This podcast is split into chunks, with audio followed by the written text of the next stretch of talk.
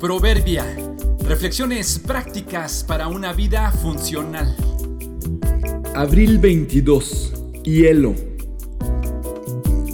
La vida es para consumirse y disfrutarla en el proceso. El agua pura que se encuentra al nivel del mar se congela a los 0 grados Celsius. Esto quiere decir que al llegar a dicha temperatura se transforma en un sólido cristalizado que conocemos como hielo. El agua tiene una particularidad que comparte con pocas sustancias. Al congelarse, disminuye su densidad, por lo que aumenta su volumen.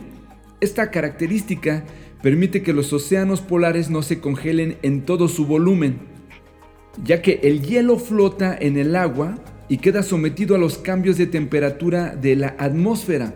Por lo tanto, terminan derritiéndose o generando un iceberg. Cuando fabricas o cuando compras un bloque o unos cubos de hielo, parecería que son tan resistentes y sólidos que permanecerán y durarán. Pero solo es cuestión de tiempo y de cambio de temperatura. Todos lo sabemos. La nieve y el hielo que no se mantienen en el refrigerador, o mejor dicho en el congelador, pronto terminará derritiéndose. La vida, nuestra vida, es como el hielo, tal vez mejor como la nieve, un barquillo de nieve de sabor o una paleta de hielo. Con ella solo puedes hacer dos cosas. O la consumes mientras permanece congelada o la resguardas para que no se deshaga. Lo sabes, no es posible guardar tu paleta para después.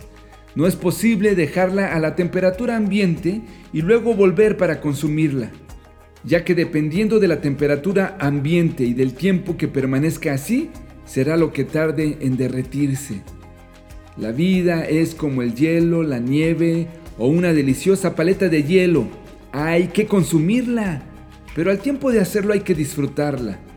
No es sabio consumirla de una sola mordida, pero no la puedes descuidar e intentar comerla después. Solo tenemos una. Cómela y compártela pronto. ¿Qué te falta hacer? ¿Qué te falta proponer? ¿Cuántos años tienes? ¿Cuándo empezarás? Apresúrate.